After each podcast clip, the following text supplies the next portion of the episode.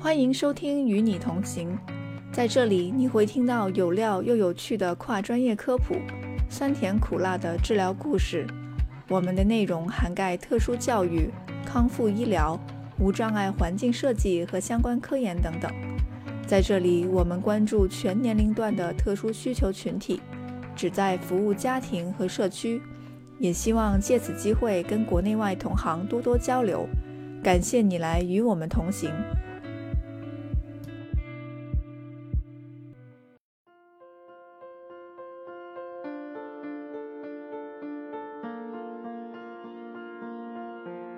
Hello，大家好，欢迎收听《与你同行》，我是本期的主持人都瑶。今天我们很荣幸邀请到一位认识已久的老朋友 Laura，目前在谷歌湾区的总部做用户研究员。那么今天呢，我们邀请他一起来跟我们聊一聊之前在哈佛医学院和硅谷大厂做用户研究的故事。Laura，跟大家打一个招呼吧。Hello，大家好。嗯，很高兴今天可以来到多瑶姐的这个与你同行的栏目，和大家一起聊一聊无障碍设计。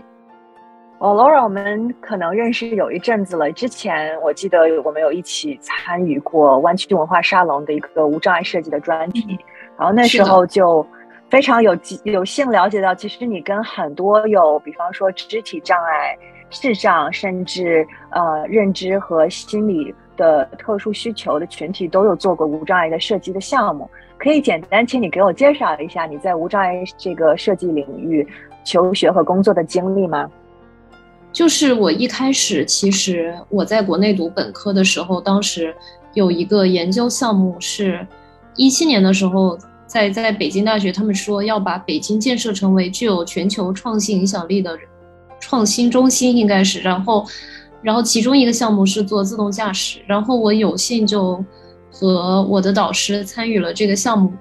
然后在做的过程当中，我发现就是北京的市政规划里，可能，嗯，他们对于残障人士的这种就是 infrastructure，就是一些基础设施没有特别的完备，嗯，所以当时就给了我一个启发，让我觉得应该要去看一看什么样的城市的设计和规划。什么样的呃城市的 policy 可以让更多的残障人士能够被接纳和包容吧？他们出行可以更方便。所以我一开始就是对出行这个话题很感兴趣。所以后来来美国，在在美国读研究生的时候，也参与了自动驾驶的公共政策的这种项目。当时是在一个。他们州政府有一个有一个这样的项目，于是，在做的过程当中，我发现，其实在美国，可能会有一些因为资本主义，然后会有一些这种，比如说财阀呀，或者是当地的一些 lobby 的团队，他们不愿意把自动驾驶修到贫困的地方，所以我当时就觉得，可能如果说在政策上去去设计这个这个城市的这种。呃，基础设施对残障人士不会有，就是会有很显著的效果，就是短期内。所以我觉得，如果说去做一些 behavior 的 study，或者说心理学的研究、认知上的研究，可以运用到，假如说是一个产品的设计里面，这样可以尽快的，而且是比较普及的，能够帮助到残障人士。因为我自己是一直对心理学非常的感兴趣，然后我自己曾经，呃，也读了很多这种相当于是心理自助的很多的论文，然后我对 mindful 这个概念特别感兴趣，所以我在我当时研究项目里面就思考了很多怎么，因为我的那个 research 的 project 是需要不断的往下深挖，然后最后得到一个。一个非常明确的一个 research question，所以我相当于在在美国，给很多的，比如说心理学界的教授，或者是经济学的，或者 behavioral science 的教授发很多邮件，然后在他们的各种启发式的这种问题，最后我算是，呃，选择了一个 topic 是如何降低焦虑焦虑症患者对自动驾驶的。一个焦虑，然后增加他们的 trust，所以我后来在哈佛的心理系做这个研究，再后来就去哈佛医学院做视障人士和自动驾驶的交互，这是一个当时确实是相当于比较前沿的一个课题，基本上做 vision science 的之之前没有人做过，所以我们当时就就想在这个地方能够呃深挖下去。那主要我觉得在美国做 accessibility，就是我觉得有很多积极的意义。就当时其实给了我很大动力，要非得要去做这个，就是因为我的导师，我在斯坦福的导师和在哈佛的导师，他们都是天生的，一个是视障，一个是听障的患者，然后而且是非常重度的。我在斯坦福的 D School，就是那个设计学院，当时做访问学者的时候，嗯，我的那个大老板他应该已经退休了，他当时是一个。听障，但是其实我一开始都不知道他是，他是听障，我就是看他为什么，好像他每一次站起来讲话，然后对面那个玻璃板，就是就是大家都会在上面记录很多的东西，我才我才发现，我才发现好像老师他是听不见的。后来我的 lab 妹才告诉我说，老师他那个就是听不见。我跟他交流的时候，后来他就一直都是。他觉得可能不太方便，他后来把他所有的话都写在纸上。然后其实我当时非常惊讶的，因为我觉得一个听障的人可以在美国取得一个嗯这么高的学术地位，然后同时就是身边的人对他是没有把他的先天性的一个障碍当做是一个一个不正常的事情去看待，就是大家在这个环境里面都是非常的就就觉得这是这是一个。没有什么大问题的，所以当时让我觉得特别震撼。然后后来我就，就是明尼苏达呃双城分校的那个教授，他在 Vision Science 这个领域是非常非常出名的，是一个呃一个专家，一个老教授。然后他是先天性的视障，然后基本上快要失明了。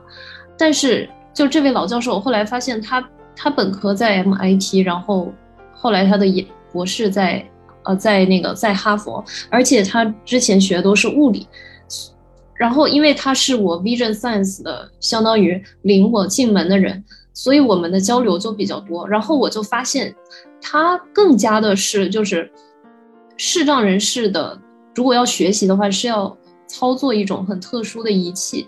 然后他可以操作的非常熟练。而且我还发现这种仪器其实比较贵，然后我当时就觉得，就这两件事情对我有特别大的震撼。我特别希望，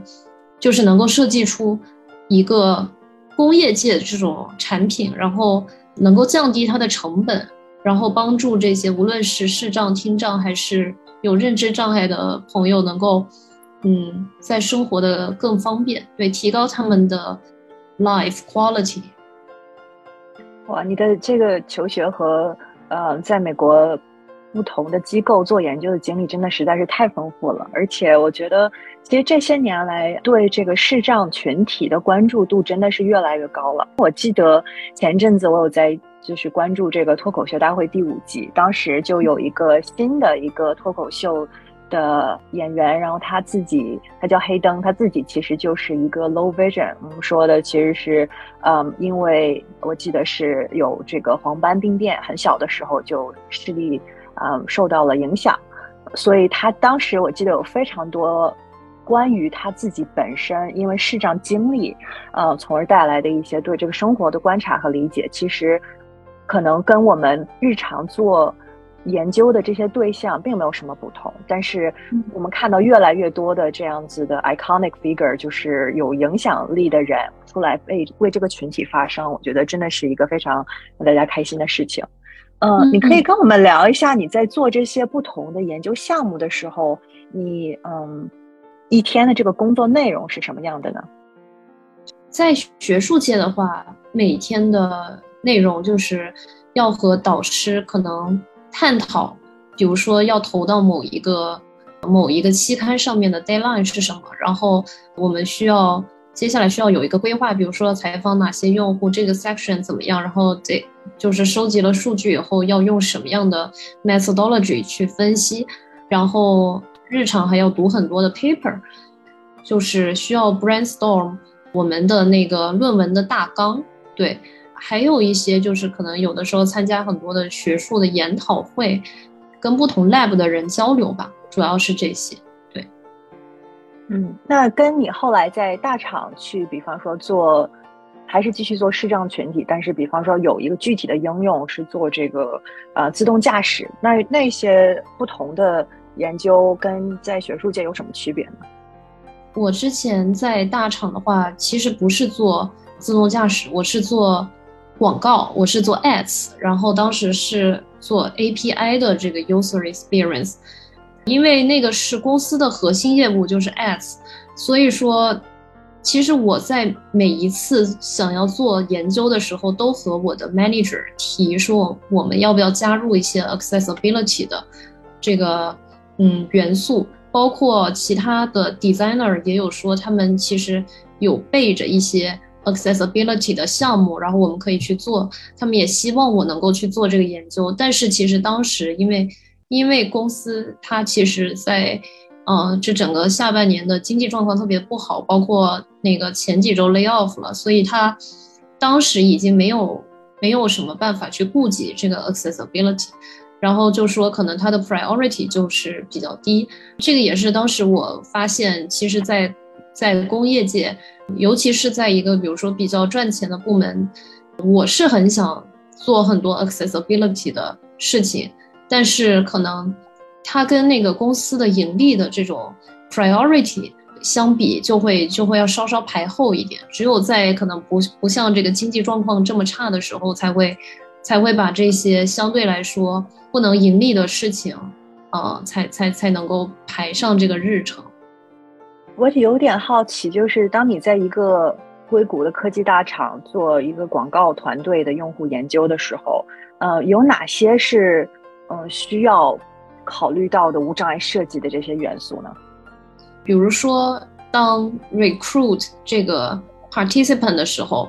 因为我们其实是 to B 的，就是，但是我们的 target audience 是 advertiser，但是一同样也是要考虑，就是以前在团队里面的人会跟我说，我们的有一些的 target audience 也是，比如说视障，再加上产品比较难，然后他们可能不能理解。如果这个时候，呃，我们能够增加很多。比如说视障的 participant，然后也可以给我们提供一个视角，就是我们在设计这个界面的时候，可以更友好，user friendly。对，还有的话就是我个人认为，因为我们的那个网页就是设计的比较复杂，所以我觉得这也是一个网无障碍网页设计的一个一个问题，就是它已经不仅仅是视障人士的问题，它可能。一个没有这种 knowledge 的人，他都看不懂那个网页。我觉得这也是一个一个障碍，使用的障碍。对，嗯，对，尤其是考虑到，比方说很多视障群体，可能是嗯上了年纪的这个老人，不管是因为青光眼呐、白内障啊，甚至很多其他的这些更加复杂的这个医疗的呃医疗的这个需求，他们可能。在看不到这个内容本身，还还有一些，比方说我们的这个 digital literacy，啊，对于这些科技产品本身的了解，也会影响他们对这些网页的使用。其实今天特别想要听你聊一聊以前做不同无障碍设计的故事。我知道你有给呃视障群体做过很多出行的案例，也跟比方说听障甚至有焦虑症的患者。做相关的这些研究，嗯，可以请你分享一下，比方说之前给这个视障群体做出行，呃啊的研究，有什么有意思的故事吗？我其实出行的话，主要的 topic 还是跟自动驾驶相关。然后当时在哈佛医学院的时候，我的那个老师他是自己是 engineering 的 background，但他也研究，他也研究这个。Visually impaired people，所以我们就说可以一起来做这个项目。其实主要的 target audience 还是第一批的时候，我们是找了，是我自己去找的，就是视障的大概二十个人，然后做了这个这个研究。然后主要还是用问卷调查的方式，因为一开始我们想要更多的收集一些，算是一个 information information informational 的 call，就是了解他们到底关注哪些 topic。然后一开始的时候，我自己是做了很多的 literature review，就是阅读了近几年的所有的关于视障群体和自动驾驶交互的，还有以及他们嗯日常出行的问题的这些论文。从这些论文里面，大概把整个出行的过程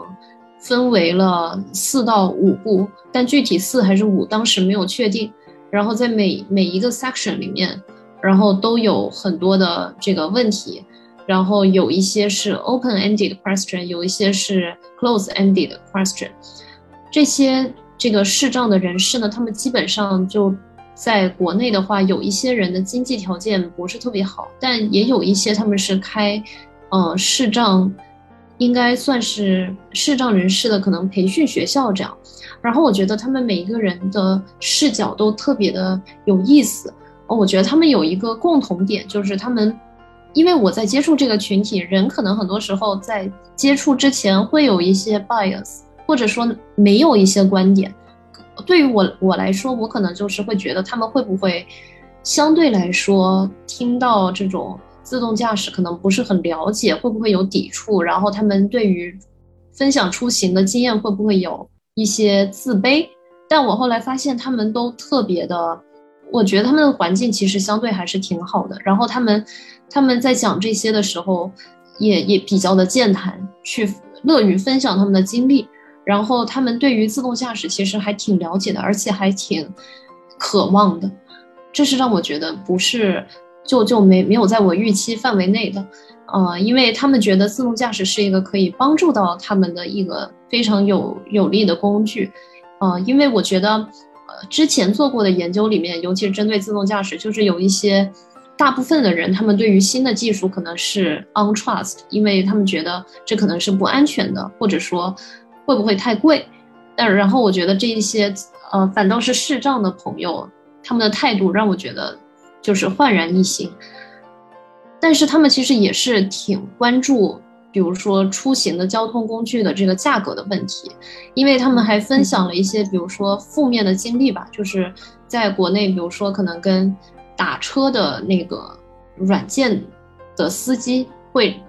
他们可能会对对他们不不太友好，我觉得可能他们的负面经历还是值得，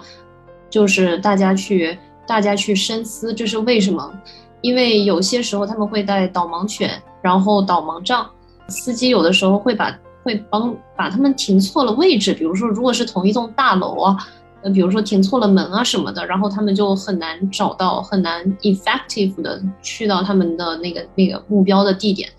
我觉得他们总体而言给我的感觉就是在国内用打车软件的体验是挺负面的，对。然后所以他们希望有一些的这个自动驾驶的呃新的这种技术，可以让他们的出行的这个体验得到提升。你提到有一部分人，他们其实是对自动驾驶本身是有焦虑的。我相信，就是即使我们没有，比方说视障的这个需求，大部分人对它其实自动驾驶的安全性、甚至隐私等等很多问题都也是非常有有关注的。那他们这些真正实际上，比方说有焦虑症的患者，他们对自动驾驶有哪些焦虑呢？他们主要是会把。之前的负面的体验，出对于出行的体验，可能是一种移情吧，移情到自动驾驶上。就比如说，会对这个自动驾驶本身有焦虑，然后同时以前的负面情绪也会影响。对自动驾驶的焦虑，大概就是来自于，比如说会不会不安全，然后如果叫想要叫它停，它能不能停下来，然后比如说这个引擎啊，还有一些技术啊本身的问题。然后还有在车内跟那个正跟车交互的时候，到底是怎么交互的？然后，呃，上车的时候，比如说怎么跟车能够确定，呃，车是启动了，还有以及怎么能够找到车等等这些问题。然后以前的负面情绪可能就包括，如果是觉得自动驾驶很多人一起 share 一辆车的话，会不会，呃，有其他人？同样在一个 share space 里面，对对他们的这个隐私，或者是对他们的行为造成一些困扰。嗯嗯，我记得我第一次跟一个使用导盲杖的视障人士接触是两千零一八年的时候，那时候去爱尔兰去参加一个会议是。叫做 Assets，是专门做这个 accessibility 呃无障碍设计研究的一个会议。然后当时非常有意思，我记得那个时候拿了 Best Student Paper Award，就是最佳学生论文奖的一个女生，其实本身本人她的这个作者就是一个视障人士。我们当时是一起从机场，然后去我们当时开会的那个酒店。然后我就看着他一手拿着他那个行李箱，一手拿着他的那个导盲杖，然后就跟我们在一起走。就是你想，我们当时大家都是一起从美国，然后坐飞机到爱尔兰，大家人生地不熟的。我一个就是四肢健全的人，都要去，就是都有一点焦虑，说我在晚上我怎么去找到路，然后这些区安不安全。呃，我是否走的方向是对的？能不能按时到达酒店？就无法想象一个完全看不到的人，像我一样是一个年轻的女性，然后走在路上要经历多么大的这个恐惧慌，就恐慌，啊，甚至紧张、焦虑。嗯，你刚才说的这些焦虑症患者，我想确认一下，他们是有有视障，并且同时患有焦虑症的患者是吗？有一些是有视障的，但大部分人他们仅仅只是焦虑症。对。嗯，所以其实挺有意思的一个点，就是我们讲的这个 intersectionality，就是它其实很多特殊需求的人士，他们不光只是有一种 condition 一种需求，他们可能有无数种，比方说肢体上的需求和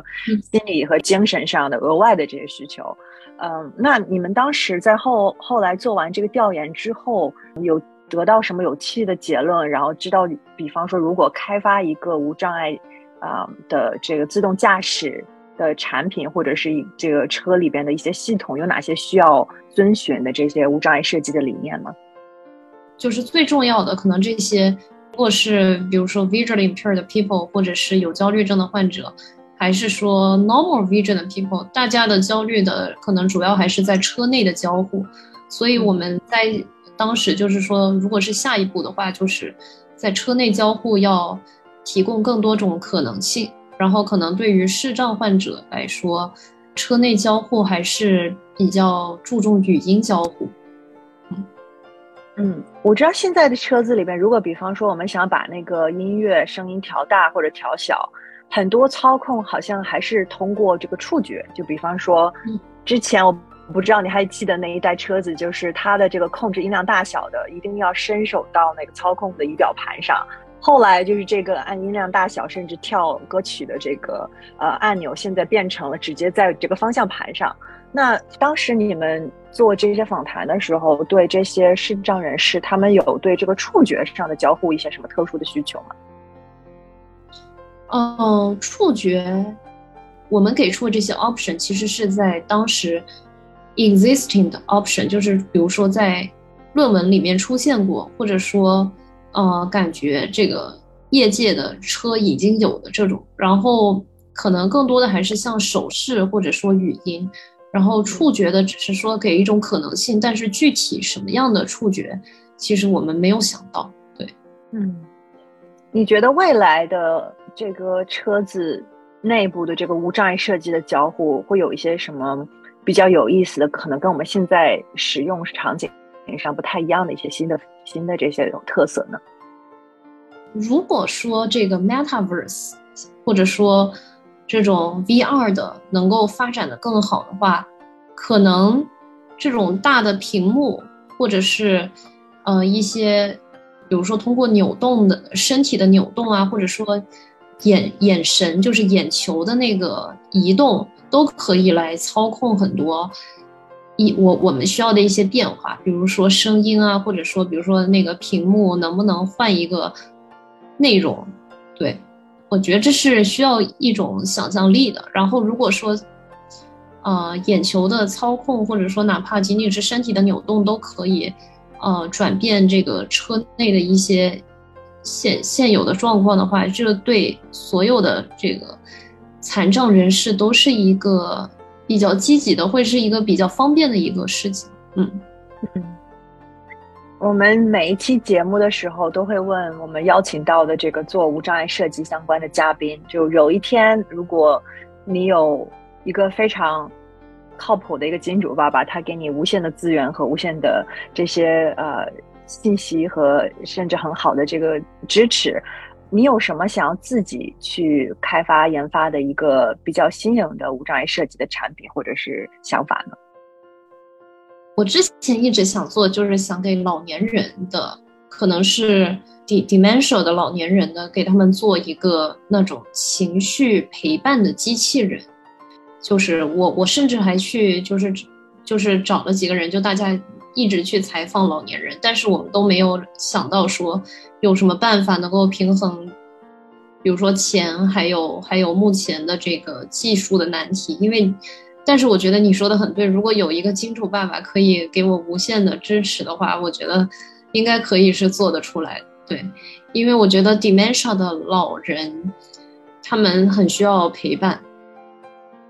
尤其是在可能后疫情时代，我们知道很多时候，这个很多在比方说老人院居住的老人，他们是没有太多机会去跟外界去交互的，然后很多现在。老年人养老设施里边很多的一些科技产品，相对来说，跟我们在比方说科学前沿做的一些初期初期研发的这些东西，可能差的还比较远。他们可能还没有全面全方面的引进我们一些比较新颖的一些想法。那当然有很多其他的政策各方面的问题。那希望有机会你可以继续跟你的这个团队去把这个项目合作下去，因为我觉得这个市场的需求都是非常大的，不管是在中国还是在美国。嗯。那嗯，结束今天的节目之前，最后有什么想要跟我们这个播客听众分享的？呃，或者是有什么想要跟大家一起探讨研究的一些资源，可以跟我们说一下吗？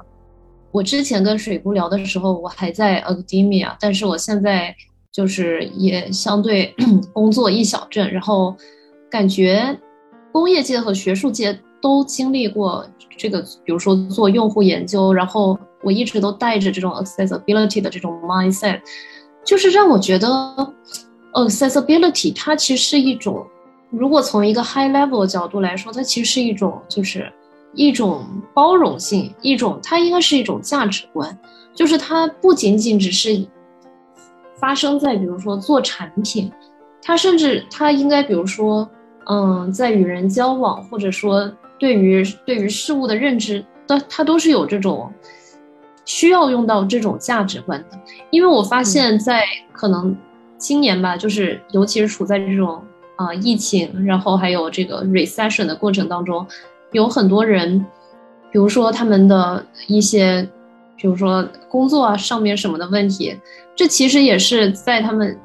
这一小段时间里，比如说出现了心理上的这种，呃，可能这种障碍。然后我觉得很多时候。这种认知很重要，就是因为，呃，你是否有障碍这件事情，它是一直在变化。就人生很多的阶段都有可能遇到这种障碍，然后其实更加需要我们用 accessibility 的这种呃价值观，然后要给予这个给予更多的人这种宽容吧。嗯嗯，是的，我们其实。嗯，非常有幸今天能够听你分享这个学术界和工业界做研究不同的不同的需求。比方说，你提到了之前在学术界可能主要是希望能够更包容的去了解各方面的研究和最新的这些科学性的设计的一些方向。那但是到了大厂，有很多东西没有办法。其实因为不管是金钱，还有这个项目和业务的重点。的区别可能没有办法把这些自己觉得非常重要的、重要的一些设计理念带给带给很多的团队，但是我觉得，就是你刚才提到非常好的一点是，不管在哪一个团队，都可以跟你的这个上层老板去提，我们需要考虑到，不管是在用户研究设计的时候，去考虑到不同障碍群体的需求，然后去。让他们知道这些也是一部分可以需要考虑到的一些群体，即使他们可能并不是目前最有 priority 最重要的优先的群体，他他们需要被考虑到。我觉得这也是一个能够在你的这个职场上帮助他们发声的一个非常好的一个契机。